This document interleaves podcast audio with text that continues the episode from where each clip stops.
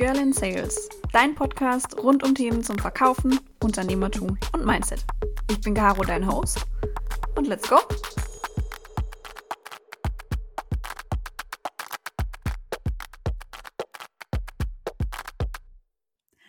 Hallo meine Lieben.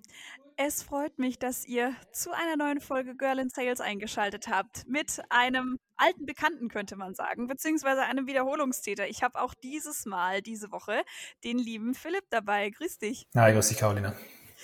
Wir haben letzte Woche uns schon unterhalten über das Thema Women in Sales. Wie stelle ich die denn jetzt ein? Ähm, haben aber da auch schon so ein bisschen das Thema Diversity anklingen lassen.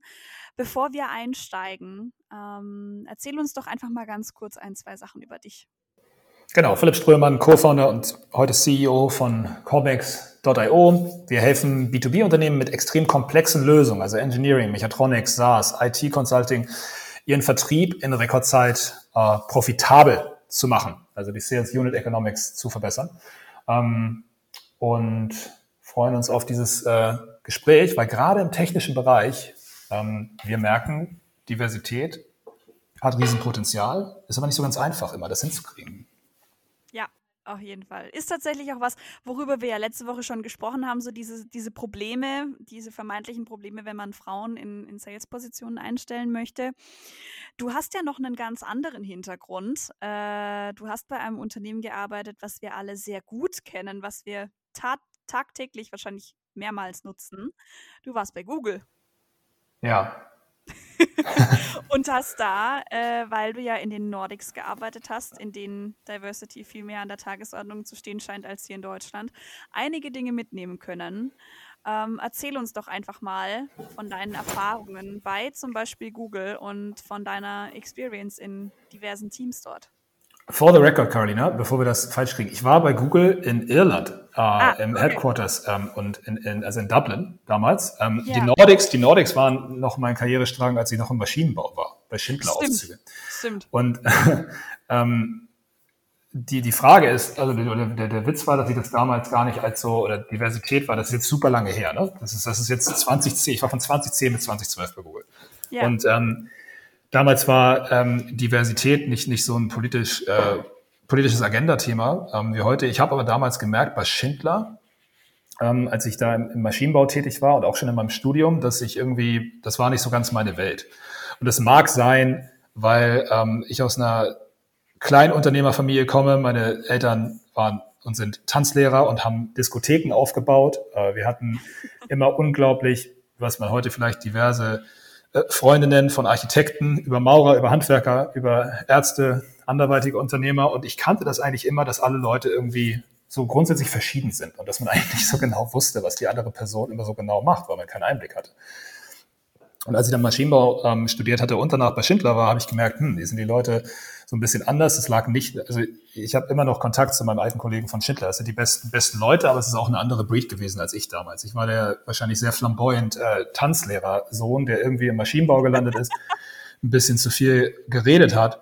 Und das war bei den, den Maschbauern, die Motoröl trinken ne, und, und Schraubenschlüssel äh, äh, essen, ähm, vielleicht eine Sache, die ich immer ein bisschen strange fand. Ich, ich habe mich da immer nicht so ganz, äh, ganz wohl gefühlt. Und mein Gut-Feeling war auch richtig. Das würde ich heute wahrscheinlich, da war ich Anfang 20, ne, muss man dazu mhm. sagen, mhm.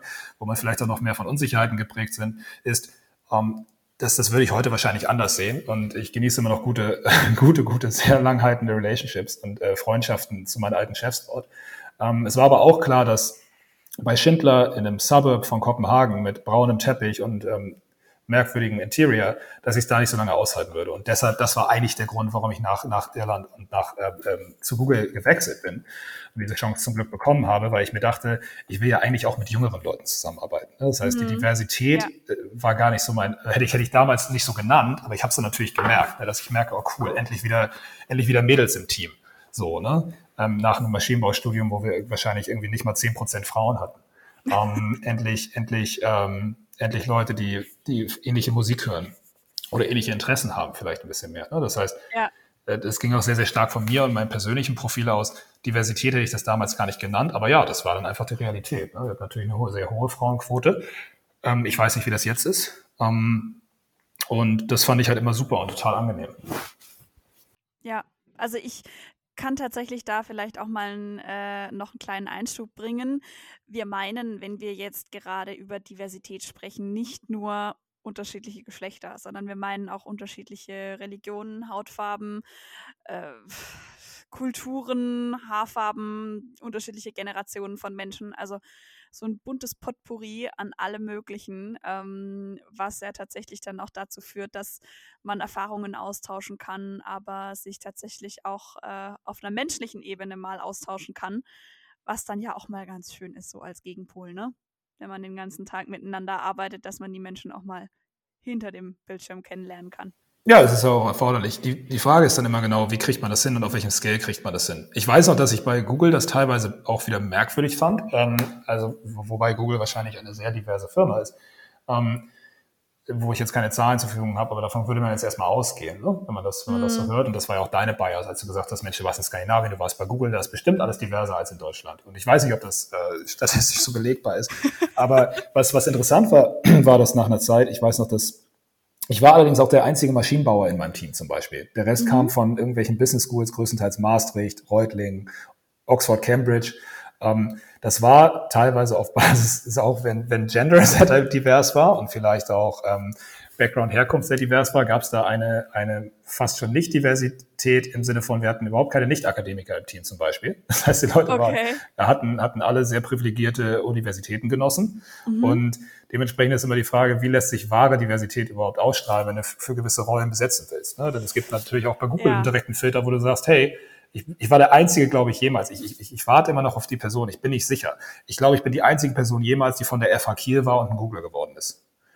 Ich bin nicht sicher. Ich bin nicht sicher, weil ich es nicht nachprüfen kann. Also wenn irgendwelche FH Kieler da sind, die bei Google da sind, bitte ein Shoutout. Wir sind wahrscheinlich nur zwei oder drei ever. Ähm, weil der Rest von Elite-Universitäten kam, dann kannst mhm. du dir halt die Frage stellen, okay, wenn jetzt hier alles ähm, super ausgeglichen scheint auf den ersten Blick, wie divers ist es wirklich, wenn alle Leute eine, von der Ivy League School kommen?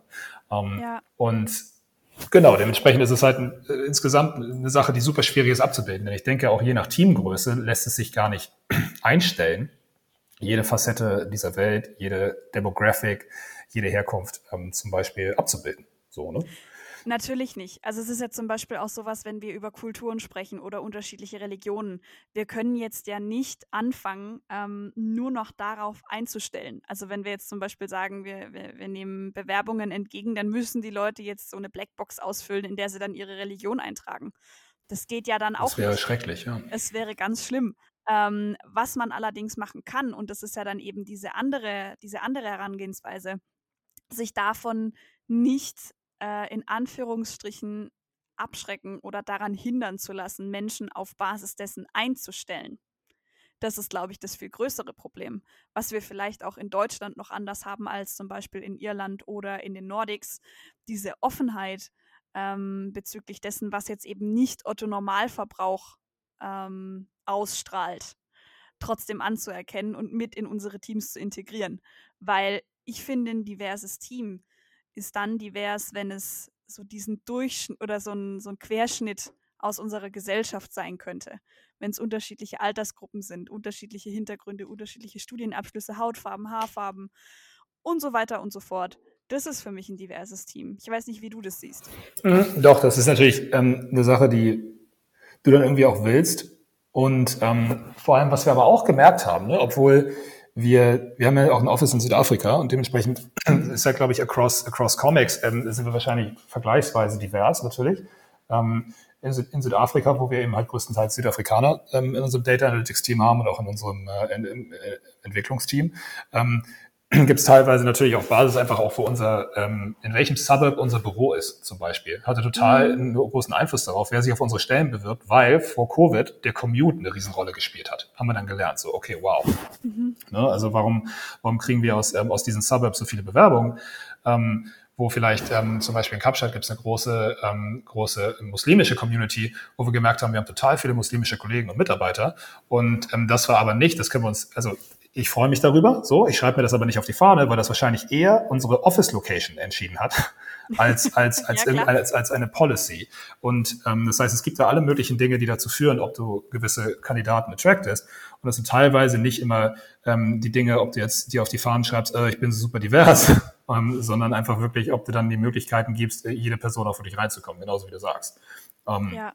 Und wenn ich mir jetzt irgendwie anschaue bei uns im Sales-Team, wo Carla, Carla ist jetzt in Indonesien, die, ähm, die, die lebt dort mit ihrem Freund, ähm, der Indonesier ist so. Dann haben wir ähm, Dennis, der, ähm, glaube ich, äh, ähm, ähm, ähm, da, ist die, ähm, da ist die Mama türkisch. So, mhm. ähm, zum Beispiel, er ist, ist halt Deutscher, er ist komplett in Deutschland aufgewachsen. Ähm, dann haben wir Levi, ähm, der in Kopenhagen sitzt, der, der ist Hamburger zum Beispiel so. Und aber am Ende merkst du halt auch, egal wie divers wir das so zum Beispiel aufstellen, es gibt halt schon einfach auf Basis der Natur der, der Rolle ähm, dass, dass alle dann doch irgendwie ähnlich, ähnlich ticken. Das heißt, wir haben zum ja. Beispiel natürlich im Vertriebsbereich, obwohl Dennis ist sogar ein Introvert, das haben wir nicht mal so geheiert, aber Dennis ist sogar, wir haben mal so ein, wir machen immer so einen ähm, Persönlichkeitstest. Ähm, manche machen DISC, andere machen Myers-Briggs, kennst du vielleicht. Ja, ja, ähm, ja, So. Und da sind wir sogar relativ gleich verteilt. Nur hast du dann zum Beispiel eine gewisse, eine gewisse Tendenz zum Beispiel zum Risk-Taking zum Beispiel, wo du, wo du merkst, okay, die, die wären jetzt nicht bei uns in der Sales-Rolle, wenn das nicht opportunitäre ähm, Personen wären. Egal ob Männlein oder Weiblein. Ne? Das ist die Frage, okay, willst du dann, willst du dann diese opportunitäre Position, ist das dann wirklich noch divers, wenn alle gleich opportunitär denken? Ne? Oder willst du einfach auch eine Möglichkeit schaffen ähm, für Leute, die so ein bisschen weniger opportunitär denken im Vertrieb? Und das ist halt die Frage, okay, kann das für die Rolle überhaupt passen? So, ne? Ja, ja, auf jeden Fall. Es ist ja auch so, wenn man sich das überlegt, ähm, es ist tatsächlich so, in vielen Unternehmen, in denen ich bisher gearbeitet habe, war der Durchschnittsmitarbeiter, wenn man das so sagen könnte, ähm, um jetzt zum Beispiel mal auf was ganz Offensichtliches zu gehen, was jetzt Diversität angeht, außer eben Geschlecht und Alter, war kaukasischer Abstammung. Mhm. So. Du kannst natürlich jetzt nicht sagen, ich äh, bevorzuge Bewerber aus dieser Abstammung oder ich bevorzuge Bewerber anderer Abstammung. Was du aber machen kannst, aufhören zu bevorzugen. Du kannst anfangen, die Leute gleich zu behandeln, weil es ist ja eigentlich egal, ob du äh, aus, aus Kiel kommst oder aus Hamburg oder aus äh, Kapstadt oder aus New York, wenn du einen guten Abschluss hast. So. Wenn du, da, dann ist es ja auch egal, welche Hautfarbe du hast. Weißt du, was ich meine? Also, also offensichtlich. Ich meine, ich weiß nicht, ob wir darüber überhaupt noch reden müssen. Ich glaube, das ist halt eine Sache, da, wo einfach, also alles andere wäre für mich Zero Tolerance. Mhm. Und der, der Punkt ist, wie man sich da selber mal checken kann, ist einfach auch der Hiring-Prozess. Ne? Mhm. Also worauf achtet man wirklich? Und mhm. notiert man sich, welche Person ins Team passt und achtet man ganz klar darauf, dass man zum Beispiel, also wir, wir gucken uns, ähm, wir gucken uns äh, zum Beispiel den Letter of Motivation eher an als den CV. Ja. So, ähm, das, also das, das machen wir als erstes, das ist bei uns in den Policies drin und dann holen wir natürlich den CV raus, weil wir uns interessiert, okay, wo war die Person, was hatte die für Station, warum hat diese Person gewisse Entscheidung getroffen zum Beispiel. Ähm, aber wir schauen uns, also ich persönlich schaue mir immer die Letter of Motivation eher an, weil mich das, mich das mehr interessiert. So, und der CV kommt dann irgendwann äh, kurz davor, aber da ist die Person in der Regel schon eingeladen zum Interview. Ähm, nach dem, ähm, nach, nach unserem, nach unserem Hiring-Prozess. Und dann, ich weiß nicht, wie ihr das macht, aber wir haben eben einen ähnlichen Hiring-Prozess wie damals bei Google. Ähm, und der wurde, das kann man aber auch sagen, der wurde, glaube ich, nicht danach entwickelt, wie divers jetzt Teams sein sollen, sondern der sollte einfach ein Framework dafür geben, dass man eben, ähm, dass man Gut-Feeling, was man ja teilweise hat, ähm, nochmal hinterfragt und eventuell Biases eliminiert.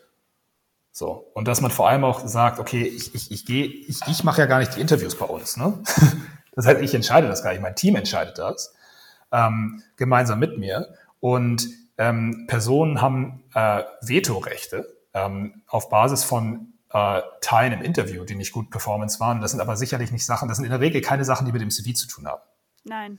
So. Das und hat ähm, ja, mit und, dem Gespräch zu tun, mit dem, mit dem Gefühl, mit dem hat irgendwas nicht gepasst? Hat derjenige vielleicht keine Manieren? Solche Dinge, die man ja vorher meistens gar nicht weiß. Wir gehen sogar so weit, wirklich zu sagen, äh, begründe dein Gut-Feeling. Weil wir haben einen Prozess, mhm. der ist vierstufig und der beschreibt normalerweise die Gut-Feelings, die man hat ähm, für Personen, die einem sympathisch sind oder nicht. Wir haben mhm. den ersten Schritt, äh, den nennen wir General Cognitive Ability.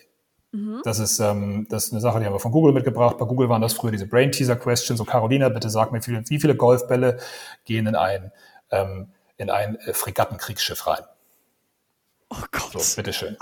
ähm, so, so ganz hart machen wir es nicht. Ähm, wir machen das eher basierend auf die Rolle, aber das ist ein, das ist ein Datentest, der so 20 Minuten dauert, wo wir Leute ja. einfach, den kannst du gar nicht richtig kriegen, ähm, wo wir Leute einfach dazu bringen, zu zeigen, okay, wie gehst du mit einer überfordernden Situation um, wie brichst du ein Problem runter? Ja. So. Alle gleich, ne? Das kriegt jeder bei uns. Ähm, der zweite Teil ist Role-Related Knowledge. Beim Role-Related Knowledge bekommen Leute ein Roleplay, weil Sales ist es halt so, wir müssen einmal kurz testen, wie hört sich die Person an und ist die Person feedbackfähig und kriegt sie das hin. Das ist relativ üblich. Das ist jetzt für Sales spezifisch. Ne? Aber Role-Related Knowledge bedeutet eben auch, hier ist ein bisschen Literatur, mach uns bitte einen Case fertig und präsentiere uns diesen Case. In unserem Fall ist es zum Beispiel ein Case ähm, im Bereich Growth Consulting. Also Problemidentifikation ähm, eines B2B-Unternehmens, was derzeit struggelt, äh, sein Produkt in den Markt zu bringen und zum Beispiel zu wachsen. So. Dann haben wir den dritten Teil, ähm, der nennt sich Leadership. Und das haben wir wirklich eins zu eins von Google so mitgenommen, ähm, weil uns das immer super viel gebracht hat. Ähm, Leadership sind Situational-Based Questions. Ich weiß nicht, ob du die, das ist die, Carolina, äh, beschreib mir eine Situation, ähm, wo du einen Konflikt mal im Team hattest. Ne? Ähm, das sind Situation-Based Questions. Was wir da eigentlich machen, ist, da gibt es auch keine richtigen oder falschen Antworten. Aber da schauen wir uns eben an, wie, wie ist die Person ausgestattet, um mit komplexen Situationen in Teamszenarien klar zu werden. Und wie würde die reagieren ähm, in einem System, wo es auf verschiedene Player ankommt, wo man Rücksicht nehmen muss, wo man vorausdenken muss. Das ist Leadership. Und der vierte Teil ähm, ist, das nannten wir früher bei Google Googliness. Wir nennen das mittlerweile den Spark. Und der Spark, da interessiert es uns eigentlich, was ist das für eine Person? Was treibt die Person intrinsisch an? Weil wir alle wissen, dass man kann einen super Job haben, man kann Coaches zur Verfügung stellen, man kann ein Geschäftsauto haben, man kann große Boni zahlen, ähm, when the weather gets tough, so, dann ist die Frage, was treibt die Person wirklich an? Sind wir ein Fit und können wir diese Bedingungen für diese Person leisten? Als Arbeitgeber. Also jetzt haben wir diese vier Bereiche. Nur um einmal durch den Prozess. Jetzt haben wir diese vier Bereiche und diese vier Bereiche müssen bei uns bei äh, äh, ähm, Approval oder Rejection von einem Candidate ähm, referenced werden. So. Mm. Und so probieren wir zumindest darauf zu achten, was ist wirklich die reine Interview-Performance. Ja. So. Um, und ich kann nicht sagen, wir sind eine zu kleine Organisation im Sales, ob wir jetzt, did we succeed in being diverse? I don't know. Meine Mitarbeiter müssen wir das sagen oder Applicants mhm. müssen wir das sagen. Ich bin da, glaube ich, nicht, es ist nicht gestattet für mich, das äh, zu behaupten in irgendeiner Form, ja. um, weil ich ja biased wäre. Aber das sind so Dinge, die wir eben einfach tun, die uns super viel gebracht haben, damit einfach ähm, zumindest quirky Charaktere reinzubringen, die nachher total performen. Ich meine, wir hatten vorher Leute, die hatten ähm, die hatten Berufserfahrung, waren ein bisschen älter. Dann kommt auf einmal Jeremy daher und Jeremy war, es ist ein Gamer, der sich selbstständig gemacht hat mit Zaubertricks und gerade aus dem Bachelor gekommen ist. Der hatte seine These noch nicht mehr fertig. Der war ja unser Top Sales Rap äh, im letzten halben Jahr dann. Und die, und die Frage ist halt, so hätte ich jetzt, hätte ich jetzt einen quirky Gamer ähm, äh, eingestellt, ein, einfach so. Auf, also ich ich, ich gucke zum Beispiel, ich bin total biased towards Game, äh, Team Sports, mhm. weil ich selber Leistungsrugby gespielt habe. So.